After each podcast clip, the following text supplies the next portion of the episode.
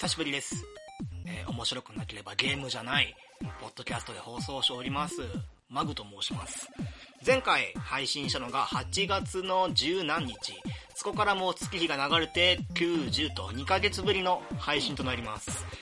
なんでね、まあ、急にやめたかっていうか、まあ、大体僕 5, 5月ぐらいから結構ね、コンスタントに週に1本か、もしくは2週間に1本のペースで、ポンポンポンポンとやってきたものが、急にね、突然何も言わずに2ヶ月空いたのが、まあ、それね、あの、前々から結構このポッドキャスト内で触れていました通り、僕はあの、就活生です。就活生で、8月の時期まで、うん泣いてないけど、まあ大丈夫でしょうと思ってたんですけれども、まあ9月入るぐらいになってから危機感を持ち始め、これではまずいなと思って、一旦、まあ何も言わずにね、まあポッドキャストなんては、まあゲームじゃないですから、基本的には。人の趣味でやるもんだから、その、一週間に一回必ずやらなきゃいけないっていうのもおかしいな話なんだけれども、まあ一旦ちょっと、まあ、内定取るまではやめようかっていうことをね、自分で思ってやめて、今、11月の7日、6日か、今、金曜日だから、11月の6日、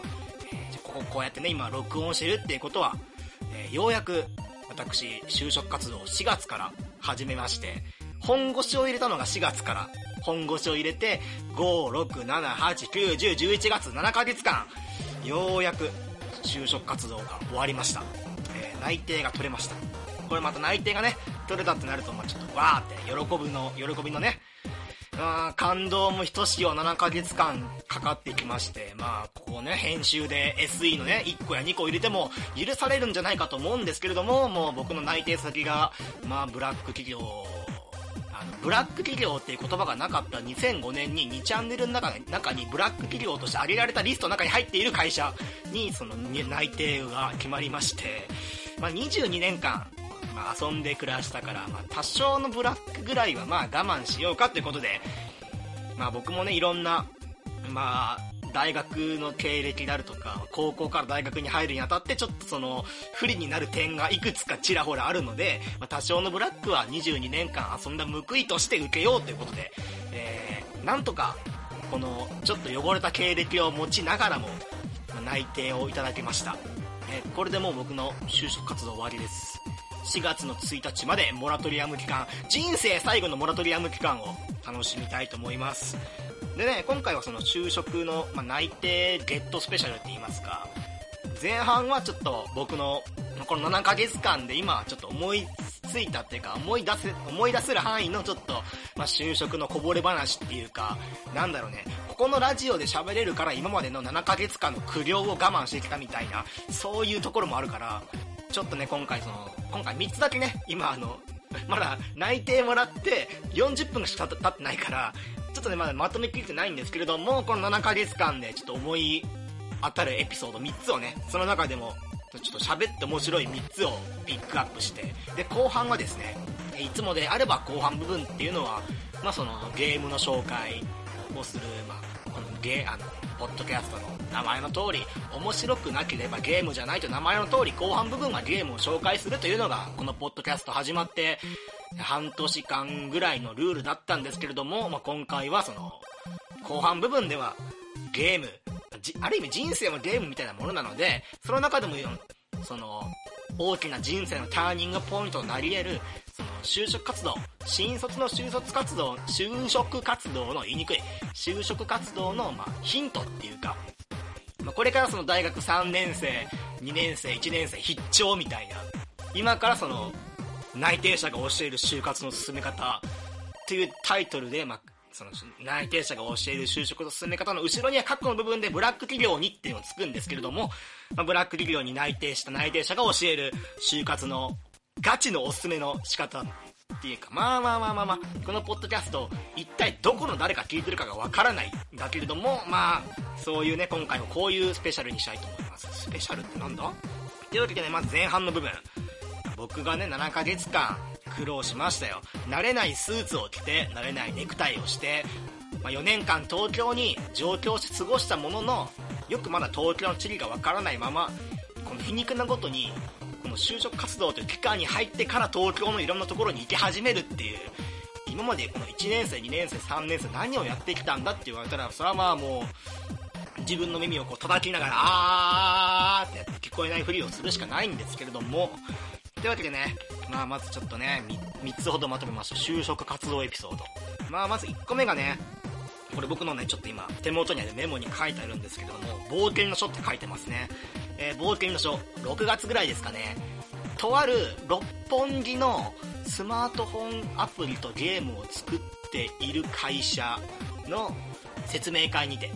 これね、まあまあ普通の大学の講義を思い浮かべてもらうと、説明会の形式としては一番前にプロジェクターがあって、司会進行の人がいて、それに沿って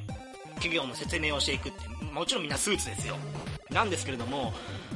俺の隣にいた、その、まあ、大学生、もしくはその、専門学校生か。専門学校生のノート、まあ、大体、あの、就活してる人のノートっていうのは、ルーズリーフを使っているか、ルーズリーフじゃないな、普通の、まあ、大学ノート。これもな、多分何も書いてない大学ノート。もしかしたら、その用心深い人は名前だけ書いているであろう、その大学ノート。その人のがね、ちょっと、俺の隣に座ってる人の大学ノートっていうのが、まあ、ちょっとおかしいっていうか、あの、普通のね、無地の大学のノートなんだけど、マジックペンでいろいろ、大学ノートの表紙に書いてあって、ゆうたの冒険の書ってひらがなで書いてあって、で、多分この子ゆうたくんって言うんでしょうね。大学4年生か専門学生かわからないけれども、隣にいるゆうたくんのその、表情を見て、こいつ、ん？みたいな。こいつ説明会中、あれ？でもこのノートゆうたの冒険の書、あれ？ロトの戦士、ロ、ロトの勇者がなって、ロトの勇者が説明会の会場に紛れ込んでますけどって。お前の目指すべきところはこんな会社じゃなくて、もっと北の方にあるバラモスの城を目指すべきなんじゃないかなって、6つの応募を集めて、ラミアを蘇生させ、ラミアに乗ってバラモスの城に目指すべきなんじゃないかなっていうのを、隣に思いつつ、そいつが右にいて、で、一番左にいる女の子、多分この子大学4年生なんだけれども、この大学生、えー、他のね、人たちみんなスーツですよ。てか説明してる人もスーツですよ。その中、左に、一番左にいるやつが爆睡っていう、しかもその机がね、ちょっと足んなくて、えっ、ー、と、机と机が並んでる間のその渡るところ、あそこに一人、あのー、バスの一番後ろの方にある、なんかもう、観光バスとかあるよね。渡り、渡るその通路のところに、その椅子をこの真ん中に置くみたいな、ちょっと溢れた時用のやつ、あの感じのシステムをして、一番目立つ、目立つじゃん、そんなやつ。一番目立つやつが、私服で、んでもって大爆睡していびきをかいてるっていう。おこいつすげえのが来たなと思って。そんな会社。この、えーと、今ちょっと会社の名前言いそうになって今、危ない危ない。こういうのもこれからは気をつけないといけないんだね。今日、しかも俺の内定先も行っちゃダメなんだよね、これ。今、前半の3、4分で、超ブラックだぜっつっちゃったんだけど、もうブラックだぜって言っちゃったからにはもう絶対に言えないんだよね、会社の名前。やばいやばい、気をつけないと。で、これがまず1個目です。これがまず1社目、僕の記憶の中に残る、まあ、説明会、まあ、会社、面接ですよ。2つ目、えー、っと、飲み会説明会。2つ目がね、飲み会説明会ということで、えー、これがね、7月の終わりぐらいかな。夏の暑い時期だった気がする。まあ、その会社、どんな会社かっていうと、えー、っと、池袋にある、ここは行っていいんだ、俺。六本木にあるゲーム会社までは行っていいんだね。で、池袋にある、まあ、その、B2B の、まあ、光通信を媒体にした会社さん。で、その会社さんの説明会の会場っていうのが、大体説明会の会場っていうのは、まあ、自社のビルであったりとか、まあ、もっとね、規模が大きい、その人気な会社となると、どっかその、ホールを貸し切ってやりますよとか、僕がね、今まで見たところで一番大きいところは、なんかオーケストラホールを1個貸し切って、そこで説明会をしますよっていう会社もあった。まあ、そこの、まあ、今回池袋の、まあ、とある会社さんは、まあ、どこでやったかっていうと、えっ、ー、と、カラオケのパセラ。知ってます？カラオケのパセラ。東京都民ぐらいにしかもしかしたらこれ、ポッドキャストで喋ったかもしれないんだけれども、まあ、東京のパセラっていう、まあ、そのちょっとね、カラオケ広場とか、カラオケの鉄人のようなそのカラオケ施設ではなくて、まあ、そのカラオケ施設もあるんだけれども、その地下はこのパーティーができますよっていう会場、こちらね、その池袋のとあるパセラをの、えー、とあるパセラのパーティー会場を貸し切っての開催をするという。で、しかも、えー、食べ物はバイキング形式で飲み放題というね。しかも舐めちゃいけませんよ。この会社多分ね、かなりイケイケの会社なんで、あの、ある意味ね、今がバブルっていうその会社の、あと5年10年したら、もしかしたらもうね、あの、歴史の名前からは消えてるかもしれない、そんな会社なんだけれども、夜の6時ぐらいかな、説明会スタートが、6時から8時まで、社長の説明がね、一通り終わった後は、その好きにね、お料理とってもいいし、バーテンダーに行くと、あの、バーテンダーに姉ちゃんが一人いるから、その人に頼むとお酒を作ってくれるという、俺はもうジントニックじゃないや、ジムビール、ジムビームをね、たらふく飲んだ覚えがあるから、めちゃくちゃ飲んだ記憶もあるし、料理もね、あの、バイキング形式、まあ、ビュッ、ビュッフェ形式っていうのかな、ああいうの。6種類、7種類あるんだけど、なんかビーフンだったりとか、チャーハンだったりとか、豚の角煮とかね、あとなんかサーモンの何かもあったな、そういえば。そんななんか、俺普段の食生活は、その、1日の食生活、食費は、僕あの1日1000円いかない程度、3食合わせて900円ぐらいの食費の中、こんな豪華なもん体に毒ですわっていう。しかもめっちゃうまいっていう。で、まあ、一通りね、説明会が終わりました。まあ、その終わりの挨拶、まあ、本日は来ていただきありがとうございましたという社長の挨拶が来るのかなと思いきや、社長が急に、なんかカラオケ行きたいなって。なんか急にカラオケ行きたくなっちゃったな。パセラのマネージャーが近くにいたから、マイクで喋りながらパセラのマネージャーに、すいません、カラオケ行くですかって聞き始めて、え、みんな全員行きますかみたいな。参加者のみんな。今日参加者40人、50、え、30人か。30人ぐらいいんだけど、で、これからちょっと予定がなくて、僕と一緒にカラオケ行く人で、まあ行く人がちらほら手を挙げて、ああ、じゃあ僕のポケットマネーでみんな行こっかって言い始めて、20万、30万の生産だったのかな、あの人。それを会社のお金ではなく自分のポケットマネーで、その、就活生と一緒にカラオケに行くような社長の、えー、そんな飲み会の説明会でしたね。これがね、一番説明会、僕が受けた説明会の中で一番豪華だったね。まあ大体ね、ちょっとあの、お金がある企業の説明会はなんか、飲み物をくれたりとか、その会社の製品をくれたりとかね。僕はあの、もらった製品として一番もらったのが、その、自分のあの口のね、匂い、口臭を抑えるようなタブレットをね、あの、就活生全員に配るっていう、そんな会社もあったけど。で、これが二つ目。この飲み会説明会っていう。これはね、来年、東京に住んでいる就活生、いや、予備就活生か。2017年卒のみんなはね、行った方がいいよ、これ。あの、ただで飯が食えるっていう最高の場所。最高のね。で、で、4つ目。4つ目がね、諭された話っていうことで。諭された話。なんか僕これやってると、あの、ご機嫌に思い出すんだけど、あの、フジテレビの平日やっている、何が出るかな？何が出るかな？それはサイコロ任せよ。諭された話っていう、そんな、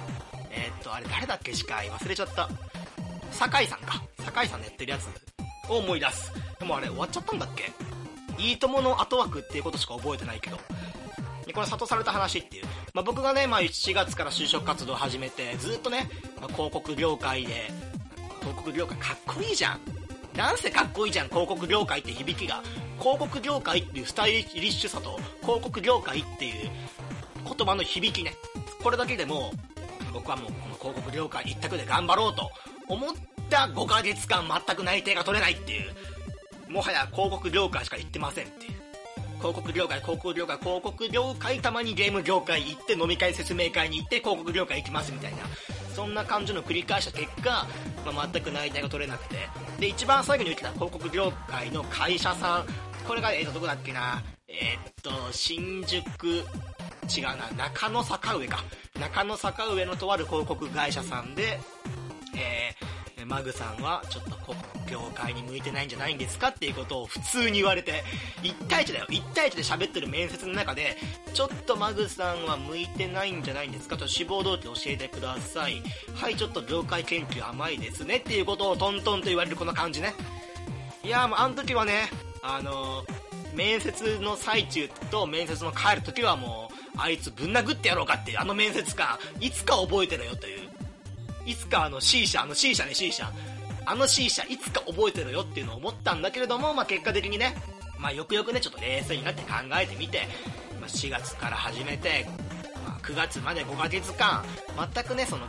広告業界で、成果を出していないのであれば、もしかしたらあの C 社の面接官の言ってることは正しいんじゃないかなみたいな。ちょっとね、まさかとは思うけど、あいつの言ってること正しいっていうことを思い始めて、ちょっと業界を変えて、IT、IT って言っちゃった。IT 系に変えて、えー、IT 系に変えた3社目で内定をするという、あいつ有能今考えたら。むしろあいつが俺にその諭してくれたおかげでちょっと目が覚めた部分もあるしね。その人の、えー、まあ、不合格通知、まあ、世間一般でいうところのお祈りメールが、まあ、例えばその、お祈りメールっていうと大体その、まあ、文章が固まってるっていうか、決まってる固定の文章をその、そのまんまその、落ちた子に送るっていうのが、まあ、普通の会社なんだけども、まあ、その C 社の面接担当官は多分これ自分の文字で打ったんだろうなっていうマグさんのその強いお気持ちであるとかお話ししていただいたそのクリエイターの方を支えるというそういうお話とかそういうお話とか強い気持ちを否定するつもりはありませんと。ただマグさんには違う業界マグさんのその性格を考えると違う業界の方が芽が出るんではありませんでしょうかと。これからの就職活動をお祈りいたしますというメールを見た時に俺はもうお前ほんまええやつやんっていう。もう手のひらくるくるくるくる書いてで、か、面接の時の帰りの電車では、まあ、あいつにグーパンを入れてよってことを考えてたんだけれども、まあでもまあ、一旦ちょっとそこで、まあ、就職活動リセットして、9月からもう一回、まあ、リスタートして、また一から始めようと考えて、頑張って3ヶ月、2ヶ月か2ヶ月で決まるっていう。だから最初からね、多分僕 IT 系言ってたらもっと早く決まってたと思うよっていう、こういう話。あとね、えー、っと、なんだっけな。あ、あと最初の冒険の書の話、六本木のゲーム会社、D 社 D 社、あの D 社の話なんだけど、D 社の、僕あの面接通面接じゃないや、筆記試験が通って、面接で、企画書、ゲームの企画書も通って、まあ、試験も通って、面接に挑んで、まだ6月だから、まだね、3社目、4社目ぐらいかな、面接。その時のことだったから、めちゃくちゃ緊張して、2対1、学生俺1の相手2っていうのが、全く慣れてなくて、まあ、それで、まあ、かなりあやうやしちゃって、あたふたしちゃって、俺初めてだよ。面接官にあくびされた、その時。あくびすんなよ、お前ってこと思ったんだけど、まあ、案の定落ちたね。あの、話が全然伝わ、伝わんなかったんだろうね。何かその質問されたびに、俺が20秒フリーズするっていうのを繰り返した結果だね、やっぱり。いやー、あん時のね、俺に戻りたい。てていうか、あん時の俺に戻れたら、その会社もしかしたら結果が変わっていたのかもしれない最終だったし、あの時。っていうことで、まあ、いろいろとね、まあ思い出せばね、いろいろその、7ヶ月間か。7ヶ月間、そのやってきたので、まあいろいろとね、思い出そうと思えばいろいろ思い出す、思い出せるんですけれども、まあ今回は、ちょっとその、まあ、久しぶりのね、まあ、ポッドキャスト、僕の体力がどれぐらい続くかっていうのがわからないし、もうそろそろね、僕はもう口の疲れからか、ちょっとずつね、あの人には聞こえないような言語で喋ってるんじゃないかっていうのが怖いので、まあ、今回前半はこのぐらいで、えーと、ジングルの後、今回のゲーム紹介、まあ、人生という名のゲームを、ちょっとね、まあ、その攻略法、一つの大きなターニングポイントとなる就職活動のね、まあ、攻略法を教えていきたいと思いますんで、またそのジングルの後よろしくお願いします。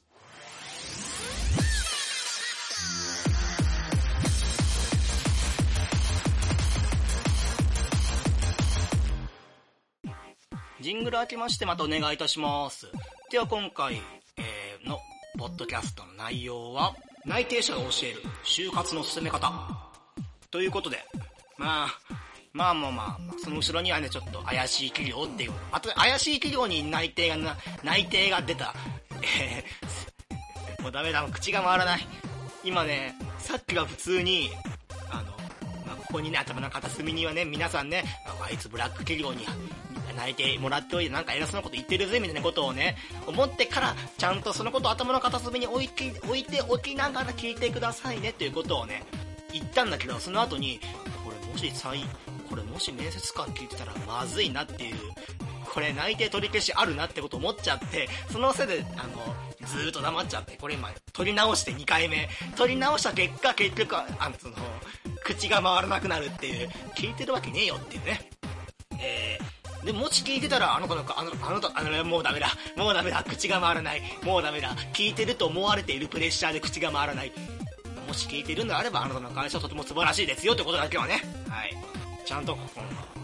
こういうジョークがわかる大人の会社だと僕は思ってますみたいなことをね、もう、あからさまに口が回らない。まあ、な、まあ、そんな中でね、まあ、そんな中？どんな中だよ。まあ、そんな中で、まあ、その、このポッドキャストを聞いていただいている方々、特に大学3年生、2年生、1年生の方々はね、この1回、このポッドキャストをダウンロードして、ま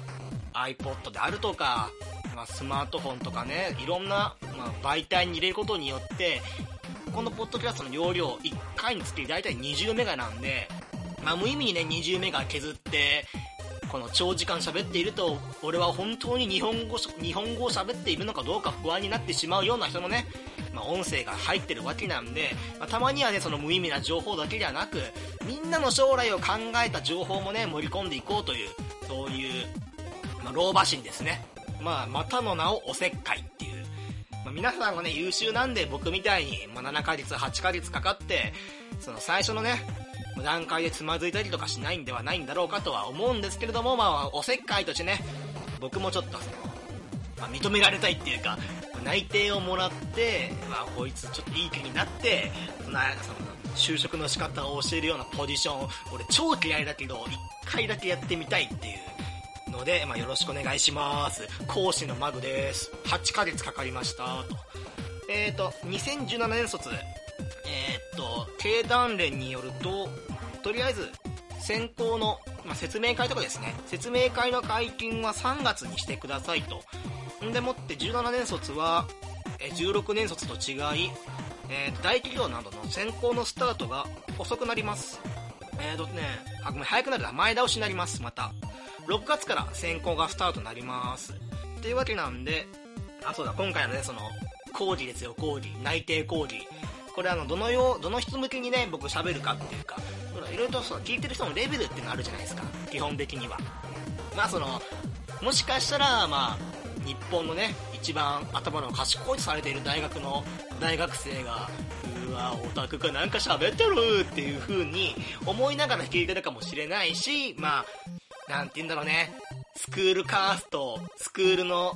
まあ、三角形があって、そのカーストが一番下の、まあ、ギークと、ギークとか、ナードって言われてるような人たちが聞いてるかもしれないので、まあ、今日ね、どこの人向けにね、まあ、この講義を進めていくのかっていうと、まあ、その三角形の、えー、三角形の表が、表じゃないや、図があって、そのカーストセルの中で、このギーク、ナードって呼ばれてる、その最下層の中のもっと一番下の最下層。4年間で友達が一人もできなかったとか、あのー、人と喋るのがそもそも苦手ですとか、あとはね、20年間、18年間、19年間、20年間生きてきて、彼女が一人もできたことありませんとか、彼氏が一人もできたことありませんとか、友達、おびっくりした。くりさせんなよ。友達の作り方が分かりませんとか、アルバイトしたことありませんとか、留年しましたとか、あとはね、もっと避け、な、なんなんだろうね。あ、そもそも自分は働くのには似合っていないとか、労働とかいうのが全くわけわかんない人向けの講義です。なんで、あの、ちゃんとしたね、その、なんだろうか、大学3年間ここまで生活してきた中で、なんだろうね、運動部のサークルに入って、まあ、その優勝経験があったりとか、マネージャーをやったりとか、あとインターンシップ、長期間のインターンシップに行ってこういう経験をしてきましたよとか、そういう方たちに向けてはね、もう帰ってくれ頼むから今日はね、君たちに向けて喋ることはもう一切ない、これから。悪いけど、悪いけど帰ってくれ。今日の講義はね、本当にその、下の下、まあ、大学の教授レベルで言うと、C 判定か D 判定かのもう、この瀬戸際にいる子たちを助けたいんだ、僕は。A 判定とか S 判定のみんなは帰ってくれ頼むから。はい。えー、教室の中が誰もいなくなったところで、また講義を再開したいと思うんですけれども、まずね、当たり前のこと当たり前なんだけれども、なかなか難しいことえー、っと、まあ、解禁が3月じゃないですか。えー、3月から始めるのが遅いということね。まず一つ。ここね、大体、社会においてまあみんなね、手を繋いで、用意ドンで始めるのが、まあ、美とされてますけれども、就職活動においてはスタートダッシュが大事。むしろスタートダッシュよりかも勝手にフライングして内定取っちまえばいいっていう。なんで、まあ、インターンシップ行ってる人たちは、まあ、フライングして走って、そのままインターンシップ先に内定を取るという。まあ、3年の12月、11月、10月には内定を取ってしまうというケースも、まあ、ちらほらお聞きいたしますね。だけれどもまあ、インターンシップには行かない。大学でちゃんと勉強もしていない。友達もいない。この4年間という長いモラトリアム期間が1日でも長く長く続けばいいなと思っているそこのお前そして俺がね、まあ、どうすればいいかっていうと、まあ、3月から始めるのはちょっと遅いので、まあね、ある程度企業研究を進めながら説明会に参加してみたい、どうでしょうかっていうのは一つ。ちなみにね、まあこのマグ教授はね、えー、アニメシンデレラガールズの方が分割2クールの中の最初の1クール目の終わるまでは就活はしませんっていうのを宣言して、あの、4月、3月スタートのところが、あの、アニメの最終回に合わせて4月から始めるっていうこのマイペースっぷりね。いや、ちょっとアニメが終わるまで忙しいから就活できねえなとか言ってました、僕あの時。今、今ね、思うとあいつ超バカ。そんな、アニメに左右されて就活やるとかやらないとか、本当にやめた方がいいよ。こうなっちゃうから。まあ、スタートは3月じゃないってこと。で、あの、日本にはね、会社が、今調べましたら、412万社あります。で、412万社あるので、そのうちね、412万社あって、えー、2014年かな ?2014 年の、その全国の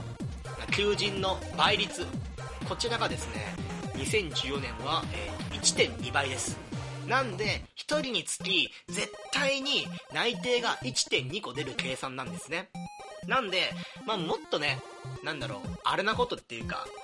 あの、業種さえ選ばなければ、全員に内定が出るっていう計算になります。ただね、例えばね、結構人気職、人気職でありつつ、あの退職者が出ないので、まあ、求人の倍率がガクって下がっちゃう。まあ、僕たちね、その、学生ニート軍、団長の僕ことね、一番楽な業種ってなんだろうなっていう鼻くそほじりながら、そしてそのほじった鼻くそを食べながら、右手で鼻くそを食べながら、左手でキーボードを打ちつつ、それを調べたら、事務職がね、結構楽なんじゃねえのっていう、事務っていうぐらいなんだから、一日中机に向かって何かのね、処理をしてるとか、計算をしてるとか、そんなことをするだけの、そして残業も少ないんじゃないんであろうかっていう、そういう事務職の印象なんですけれども、えー、こちら事務職の倍率が0.02倍という、1人につき0.02個の内定がもらえるというわけのわからない状態ですね。で、まあ、逆に言うと、逆にその倍率が高い、倍率高いっていうか、求人倍率が結構いいのが、介護職と、えっ、ー、と、IT、こちらが共に5倍という、1人につき、まあ5個ぐらいは内定もらえるんじゃないのっていうのがま、こちらの職種ですね。ですので、2つ目にね、やる作業っていうのは、まあ、どの職種が、まあ、受かりやすいかっていうのと、自分が絶対にやりたくない業種を選ぶっていうこと。例えば、その、まあ、なんだろうな、まあ、自分は体が弱いから、建築であるとか、工場の現場であるとか、工事現場で働くのは無理だなと思ったら、その、その中でも全国412万社の何百万社が、何百万社かは消えるわけじゃないですか。で、その中から、まあ、例えば、まあ、週休2日、な僕はその土曜日と日曜日は絶対に休みたいんだってなると、例えば、え、ー、と、サービス業が消えるね、その段階に。なんで、この412万社、まあ、例えば東京で働きたいなと思ったら東京だけにするとか、そうすると412万社がどんどんどんどん減っていくという。まずはこの自分のその入りたい会社の数をね、そのエントリー数っていうか、まあ、希望数を減らすことがまず第一かな。これももう3月入る前にやっといてほしいっていうか、そうするとね、業種の、あれ、えー、っと、選ぶのが、まあ、狭まるとだいぶ、その、自分が動きやすくなるっていうか、あまりにもね、選択肢が多すぎると、なかなか人間って動けないものなので、まあ少しずつ少しずつ、まあ、自分のやりたいことっていうか、やりたくないものを選んで、それを弾くっていうのがもう一つ。まあ、ここまではね、大体、まあ、キャリアセンターの人とか、まあ、大学3年生になると、大体、まあ、その、大学4年生の就活に向けての説明会、学内説明会っていうものがあるので、まあ、大体ね、まあ、そこでまあ講師の人が教えてくれる情報なんですけれどもここからねもう一段階上がって、まあ、講師が教えてくれないことのこととしてえっ、ー、と、want と can をね、使い分けましょうっていうのがね、これはあの、マグ教授の一番ありがたいところっていうか、ここテスト出るからね、絶対に。でもって、これ、この want と can の違いが答えられたら僕、S 判定あげるんで、まあその、学部生の方はここだけはちゃんとメモして帰っていただきたいんですけれども、want っていうのが、まあ何、まあ、〇〇がしたいっていう例えば僕の場合でやると広告業界がやりたいなっていう want で can っていうのがその広告業界つくためのスキル僕はあの広告業界の営業マンとして働きたいなと思ったんで広告業界の営業マンとしての必要なスキルを並べた結果全然足りないっていう自分の22年間生きてきたスキルの中で、まあ、頑張って太刀打ちして、まあ、集団面接とかで、まあ、その 4, 4対1とかあるんですよ。面接官1で。4人ね学生が並んで。その中の学生大体広告業界の、えー、広告業界に行きたいっていう学生はみんなねリア充タイプ。みんなほんとリア充。あの、まあ、例えばそのサークルをまとめて回したとか文化祭？大学祭の実行委員でしたとか。あとはまあその、ボランティアとか、あとインターンシップでね、イケイケの企業に行ってましたとか、そういうやつばっかりね、僕7ヶ月間見てきたんで、自分がね、その、いかにね、何もやってこなかったかっていうのもね、ひしひしと伝わったんで、まあその、ウォントとキャンの違い、まあその、自分のやりたいことと、その業種に行くためのスキルをね、まあ、どれだけね、新卒の時点で必要かっていうのを見定めて、その中でライバルたちの状況を見て、このライバルたちだならば自分は1個頭出てるなとか、僕の場合はもう4つも5個も頭出てないっていうか、もう頭埋まっちゃってるみたいな、頭が体の中に埋まっちゃってたんで、いや、ちょっと無理だなみたいな、ことをね、気づきましたね。えー、で、結構疲れんな喋るの。久しぶりにポッドキャストやると疲れるんだけれども、やっぱり僕は後輩が可愛いから、みたいなこと言いつつ、聞いてるのか？誰か？ちょっとこぼれ話としてね、一個だけちょっと、就活関係ないこのポッドキャストの話なんだけれだけれども、えーと、このポッドキャスト8月ぐらいから一旦休止して、そこからね、僕はブログの管理画面も全く見てなかったんだけれども、最近ここ内定もらう前、まあ、10月の終わりぐらいかな、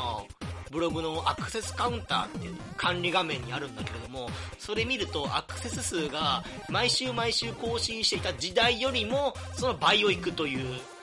アクセス数と実訪問者数っていうのが、えっ、ー、と、ブログ何使ってたっけ？あのブログ。もう名前も忘れちゃった。ポッドキャストを上げるように使うには最適なあのブログの名前を忘れてしまいました。だけれども、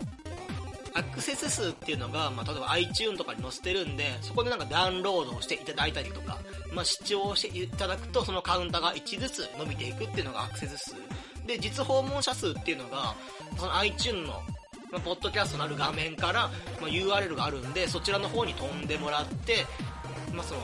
普通のね、ブログの音声を載ってる方のブログにアクセスするとまた1を伸びますよっていう。アクセス数、あごめん実訪問者数っていうのが、まあ、8月も10月も変わらず、まあ、1日平均にして80人から85人ぐらい。と、一応実訪問者数は更新した翌日とか、そこ、そこら辺で行くと100人超えるかなぐらいだった。で、100人超えるかなっていうのが大体の、まあ、いつもの訪問者、えー、訪問者数。で、アクセス数に関しては、えー、っと、一応訪問者数よりもアクセス数の方が多くなるのが、まあ、このブログの法則らしいので、調べてみたら、で、調べたところ、えー、っと、8月時点でのアクセス数が1日120とか、調子いい時は150いったかなぐらいで。で、今さっき10月のやつパーって見てみたら、1週間連続でアクセス数が400超えてる日があって、んみたいな。なんか更新しない方が人潤ってるぞみたいなことを思い始めて、そこからちょっともう、ラジオはやりたい、ラジオ、ポッドキャストをやりたいっていう、この自己顕示欲、抑えきれない自己顕示欲を、解き放ち、解き放ち、解き放ちたいっていうふうに思って、今結果こういう風に内定取れたんで、まあ、また来週からもちょっと頑張って、ポッドキャスト作っていこうかな、みたいな、そんな感じ。で、この話戻すよ。ごめんね、今ちょっと思い、ポッドキャストはな、自分の頭で思いついたことをボンボンボンボン言ってんもんじゃないんだぞっていう。え、ちゃんと話には、その、気象転結があって、ちゃんとその、この気象転結通りに進めていくんですよという、その自分のね、まあ、今回後半部分は、まあ、内定者が教える就活の進め方っていうことで、まあ、僕はね、その、大学教授っていう役になりきりながら、頑張って話していって最初のケツのところで、まあ、僕が内定取ったのはブラック企業なんですけどねズコーンみたいなところで終わるのが正しいんじゃないですか。それなのにもかかわらずブログのアクセスカウンターがちょっと増えててなんか嬉しいです。皆さんありがとうございましたっていうのを途中で入れていいわけじゃないからね思いついたからって。だだいぶちょっと日本語からまた離れた言語が出ちゃったんですけれどもこの時点ではもう本当教室の中は誰もいないし、この僕の授業っていうのは来年から開かれることはもう、もうないんだけれども、まあ、そんな中で、ウォントとキャンの違いってことで、まあ、それをして、あとした後に、まあね、まあ、新卒での就職活動っていうのは、まあ一生に一度しかないんですよ。もち、まあまあ新卒という、まあ就職活動もね、本当であれば一生に一度で、まあと、年金生活を送るまで、まあ、退職ね、するまで、まあ、一つの会社で働き続けるのが望ましいんだけれども、時としてね、もし転職であるとか、会社が倒産しちゃいましたって点の時にはもう、何言ってんのこいつっていう。の時にはまあ、二度目のね、就職活動ってあるかもしれないんだけれども、まあ、新卒面ではまあ、初めて。で、まあ、何やったらいいかわからないっていうところから、言うと、まあ、自分のね、興味ある会社、適当に選んでください。マイナビ、リクナビ、なんでもいいっす。マイナビ、リクナビ、なんでもいいです。適当に選んでください。適当に全部エントリーしてください。例えば君、ゲーム業界興味ある。で、この日程が暇。この会社何何やってるかよくわからない。だけれども、まあ、エントリーボタンを押して説明会のボタンを押しましょう。もう、僕がね、まあ、推奨するのは、月曜日から金曜日まで全部、あの、説明会埋めちゃってください。もう、適当に。自分が行きやすいなと思う時間ね。なんか午前中朝起きるのが弱いんですって言うならば午後から全部入れちゃいなさい。その自分の興味ある業種会社全部入れちゃってください。でもしかしたら中にはゼミがあるからとかこの日アルバイトなんですとか言う人もいるかもしれないけれども構いません。全部入れましょう。月曜日から金曜日まで。で当日ねあのやっぱりこの日忙しいなと思ったらブッチしましょう。行かなくていいです。説明会なんて。説明会を予約したからといって絶対に行かなきゃいけないっていうそういう義理もないんで。今もほらボタン1個で予約できるしでボタン1個で不合格通知も送れちゃう時代なんで向こうがねボタン1個で不合格通知送れんならこっちもボタン1個で適当に予約しちゃって行かなきゃいいじゃん。行きたくなきゃ。だって興味ないもんその会社。でもしなんか興味あれば行けばいいしみたいな。そんな感じ。これねあのキャリアセンターは絶対に教えないこのやり方。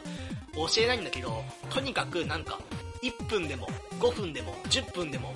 ちょっとでもいい。パソコンの前とか、スマートフォンで、予約ボタンを押すだけ。で、当日なっていくかどうか悩んで、え、ここ説明書に履歴書いんの？めんどくせいかねえわ。でもいいし。なんか今日体の調子いいし、天気晴れてるから行こっかなみたいな。この後ちょっと、まあ、説明会終わった後に、この近くで飯でも食うかぐらいの、この軽い感じでいい、最初は。で、それでどんどん動いて、で、面接もね、あの、新卒での面接なんて初めてじゃん。緊張するじゃん。なんで、捨て駒の企業を選びましょう。自分の興味ない会社の面接行って、なんかそれっぽいこと言って、あの、度胸をつけましょう、自分で。まあ、このね、講義に出てるみんな、もうみんなね、もう教室の中誰もいないんだけれども、ほら、前提条件として、まあ、友達もいない、喋るのが苦手。あの、あと、アルバイトもしてない。あとは、なんだろうね、まあ、その自分の趣味を共有できる友達がいない。まあ、仕事をまず働きたくもないみたいな、まあ、僕と同じ匂いがする人たちね、要は。悪いけど、悪いけどそういう人たちに向けてはね、もうこれが一番。理論とか、そういうのじゃないもん。もう自分の体で飛び込んで慣れるしかないから、こういうのってほんと。で、これに気づくのが遅かった、俺は。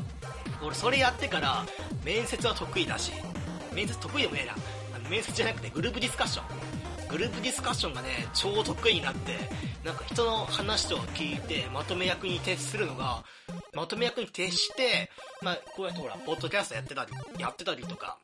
まあ、自己顕示欲が強かったりとか、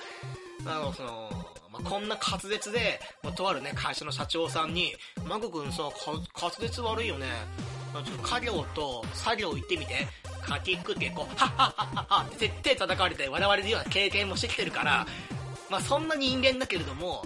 まあそのグループディスカッションのまとめ役をして、最後、全員の前で発表するぐらいの度胸はつきますよっていう。でそれができると、なぜか面接にはあの招待されるっていう、一時、一次選考をクリアして二次選考からの面接に、面接にお呼ばれされるっていうのが結構あるので、もう慣れましょう。慣れるしかないです。ああ、これから就職だ。どうしよう。わーってくよくよするよりかは、もう、なんか適当に動く方がだいぶマシかなと。で、その、結局ね、まあ、マイナビ、リクナビ通してやりました。頑張りました。ただ、結果が実りませんっていう場合は、もう学校に頼りましょう。一番最後の手段です。学校に頼りましょう。学校ね、まあ、この時期、えー、9月、10月になると、あの、内定のその新卒の社員が欲しいんだけれども、全然集まりませんっていう会社が、えー、っと、こぞって大学の方に来て、そこから、えー、学内説明会が開かれます。はい。そこを狙いましょう。もうそこしかないです。まあまあまあ、そこなんで、ちょっとね、まあ多少給与体系が、ね、お給料の方が低かったりとか、ね。多少ちょっと休日が少なかったりとか、多少福利厚生が悪くても仕方がないです。はい。この教授からの一番最後のアドバイス、諦めが肝心です。はい。新卒のね、あの、券、新卒の特急券を使ってね、なんとか内定取るしかないっす。あの、内定取らずに、卒業して、既卒でね、既卒、既卒って言い方であったかわかんないんだけれども、第二新卒って言うんですかね。内定、あの、卒業して、えー、から、まあ、就職活動を始めてしまうと、なかなかいい条件って残ってません。まあ、一部ではブラックしかないと言われてます。なんで、やめましょう。あとね、情報収集編。これね、一番大事。情報収集。情報収集大事だよ、本当だけれども、情報収集、このインターネット社会、インターネット世代の皆さん、2ちゃんだけは見るな。いいこと何も載ってない。例えば2ちゃんとかで、その、その面接の、面接の必勝法を教えてやるよとか。あとはその、お前らニートとまわからないんだ、わからないんだろうけれども、業種の説明をしてやろうとか、そういうね、スレッドはバンバン言った言った方がいいと思う。まあ本当にそういうのまとめサイト見ないことが一番いいんだけど、もしね、見ちゃった場合、まあ、この2つはギリギリ OK。これはね別にギリギリ OK。で、一番ダメなのが、今日圧迫面接受け看護とか、圧迫面接怖えみたいなスレとか、大学4年生のこの時期だけど内定が1個もないよとか、そういうネガティブなスレッドは見ない方がいい。大体そういうネガティブなスレッド立てるようなややつらとか、まあその落ち込んでるやつらって、あの、この講義に出るべきに、多分この講義に出るべきし、出る、出るべくして叱るべきな人たちしかいないから、あの皆さんはね、まあ、あんまりネットの情報を鵜呑みしない、鵜呑みにしないように。圧迫面接なんてないです、この世の中。確かに、まあ、僕はね、家業と作業を言って社長に笑われたりとか、うん、1対1で、あの、マグさんはこの業界向いてないんじゃないんですかって言われたけれども、結局なんか、その、笑顔で喋れたからいいんだよ。あの、圧迫面接なんか、机を叩くとか、その、圧迫面接中に怒ったりとか、面接官が怒ったりとか、そういうことは一切ないです。逆に言うと、面接官優しいっす。面接官は優しいです。